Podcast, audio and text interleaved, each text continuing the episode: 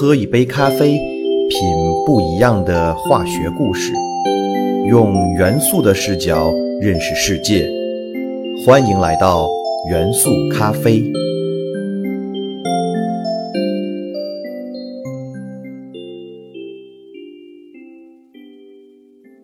大家好，欢迎收听元素咖啡，我是你们的老朋友老胡。今年，在我们国家旁边的一个小国朝鲜，发生了一个很大的事件，那就是朝鲜主动终止了自己核武器的研发计划，并宣布改革开放。这件事在全世界发生了巨大的震动，也让大家更加关注有关核武器的话题。那核武器和我们所讨论的元素有什么关系呢？说到核武器，甚至是整个核工业。我们都不得不提到一个非常核心的元素——铀。铀元素的英文名称为 uranium，是一七八九年由德国化学家克拉普罗特从沥青铀矿中分离出来的。但是这个名字却是为了纪念一七八一年新发现的一颗行星——天王星 Uranus，从它的名字演变而来的。由于它的名字第一个字母为 U。所以，铀元素的元素符号就是 U，它的中文名称则是取了英文名称的第一个发音“铀”，汉字呢则为金字旁加一个自由的“由”。我们都知道，元素分为放射性元素和非放射性元素，铀元素就是人类发现的第一个放射性元素。所谓的放射性元素，主要有三种放射的模式：释放阿尔法射线。释放贝塔射线和释放伽马射线，最终衰变形成稳定的元素而停止放射。当有一半的元素放射衰变成为其他元素的这个时间，我们称为半衰期。半衰期就是衡量一个放射性元素放射衰变速率的最重要的概念。铀元素的放射半衰期非常的长，达到数百万年甚至数十亿年。从这里我们就能知道，铀元素虽然是一个放射性元素，但是它的放射衰变非常的缓慢。铀元素的天然同位素一共有五种，所谓同位素，就是它们具有相同的质子数，也就是九十二个质子，但拥有不同的中子数。例如铀二三五，它就是由九十二个质子以及一百四十三个中子组成的铀元素。自然界中的这五种同位素的储量非常的不均一。其中，铀二三五占百分之零点七一，铀二三八占百分之九十九点二八，剩下的三种同位素的储量都非常的少。在陆地上，铀元素主要以各类化合物的形式形成铀矿，但海洋却是铀矿最大的储存地。海洋约储存了四十亿吨的铀矿，是陆地上已探明铀矿储量的两千倍。但是，海洋的铀矿也有一个很大的缺点，就是浓度超低。浓度大约只有十亿分之三到四，所以海洋油矿的浓缩是一个很大的问题。到现在为止，也没有达到商业应用的程度。美国是世界上油矿储量最大的国家，但澳大利亚则是世界最主要的产油国家。澳大利亚的油矿类型多种多样，矿石埋藏较浅，品位较高，大部分都可以露天开采。但是澳大利亚没有核电站，所以生产的油主要只能用于出口。并且与进口国都签署了只能用于核电的协议，来防止这些出口的油矿被用作军事用途。从油矿中获得的粗油矿需经碾磨、分选等步骤才能得到较为纯净的精油矿，又叫黄饼。但黄饼并不能直接作为核反应堆的原料，而只能用于进一步提炼浓缩油。说起黄饼，大家可能非常耳熟。最近大热的电影《红海行动》中，恐怖分子企图夺取的核材料就是黄饼。由于黄饼铀元素浓度不够，所以他们只能用黄饼制造带有核污染的脏弹，而不是用于制造真正的核弹。为什么把这种弹称为脏弹呢？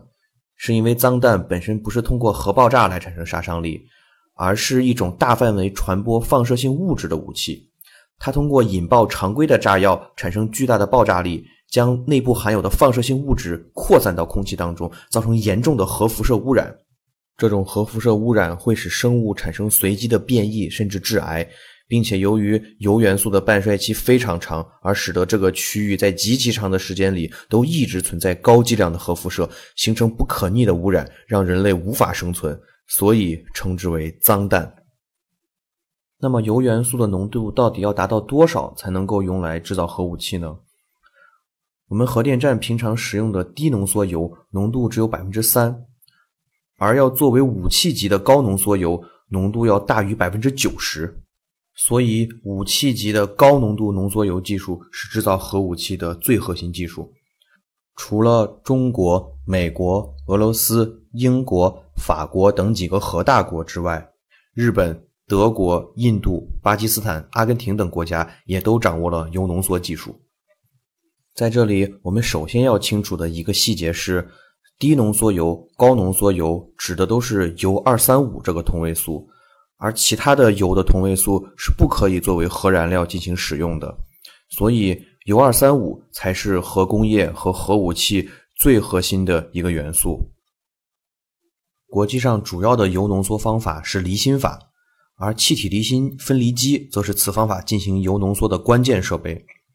在离心过程中，较重的铀二三八这种不能进行核反应的同位素逐渐靠近离心机的边缘，称为贫铀。而较轻的铀二三五则保留在离心机的中心部位富集并结晶，被称为富铀，用来制造核武器。所以，如果国际社会发现某个国家拥有气体离心分离机，或者拥有浓度达到百分之九十的铀二三五材料，这就是这个国家企图制造核武器的铁证。那为什么铀二三五可以，铀二三八不行呢？这是因为高浓度的铀二三五材料的质量增加到所谓的临界质量的时候，就会自发的进行核裂变反应，同时释放出大量的能量。这个能量有多大呢？一千克的铀二三五百万分之一秒内裂变产生的能量，就相当于两千五百吨优质煤完全燃烧的能量。但是铀二三八却无法进行自发的核裂变反应，所以是不能用来制造原子弹的。在世界历史上，原子弹作为武器只使用过一次，那就是在第二次世界大战的末期，美国在日本的广岛和长崎投放了两枚原子弹“小男孩”和“胖子”。小男孩就是用铀二三五制作的原子弹，而胖子是用钚元素制作的原子弹。这种钚原子弹的技术含量相对较低，但它又有什么特点呢？我们会在下期介绍钚元素的时候为大家进行详细介绍。铀原子弹小男孩是将一块低于临界质量的铀二三五通过炸药射向同样处于低临界质量的环形铀二三五，合并之后使整块铀二三五的质量超过临界质量，从而引发核裂变反应，形成核爆炸。小男孩爆炸的威力使整个广岛市夷为平地。七万四千余人失去了生命，七万五千余人身负重伤，并且受到了严重的核辐射，悲惨地度过了自己短暂的余生。说完了脏弹和核弹，铀元素还能制造一种杀伤力极强的武器——贫铀弹。刚才在介绍铀二三五浓缩的时候提到过贫铀，它是在离心过程中。靠近离心机边缘的那一部分铀元素，这部分贫铀含有极少量的铀二三五，它的主要成分为铀二三八。利用贫铀制作贫铀弹，不是利用其核反应性，而是利用其作为金属的优异的物理性能。贫铀与铅等金属一样，都是重金属，它具有高密度、高强度及高硬度等特点。贫铀弹是将含有铀二三八的硬质合金为主要原料制作成的炮弹和枪弹，利用贫铀合金的高硬度和高熔点来洞穿目标。贫铀弹多用来毁伤坦克，反过来，贫铀合金也可以用来制造坦克，增强装甲的硬度，从而提升防御能力。一九九一年的海湾战争，一九九四年的波黑战争，一九九九年北约轰炸南联盟的战争。都使用了上万枚贫铀弹，为战争的胜利起到了决定性的作用。但是，贫铀弹在使用过程中会产生大量的云雾状氧化铀尘埃，我们知道铀元素都具有放射性，所以贫铀弹也会造成严重的核污染。贫铀弹的放射杀伤力不但会伤害敌方，同时也会对自己的士兵产生威胁。海湾战争以后，美军老兵中出现了海湾战争综合症，癌症多发，这就是使用贫铀弹而受到的核辐射的结果。在这期节目的最后，我还想多说一句：战争无论输赢，都是人类的灾难。更高杀伤力的武器，则是人类自己给自己挖的坟墓。我们今天在这里介绍铀元素和铀元素相关的武器，不是为了鼓吹战争，而是呼吁永远的和平。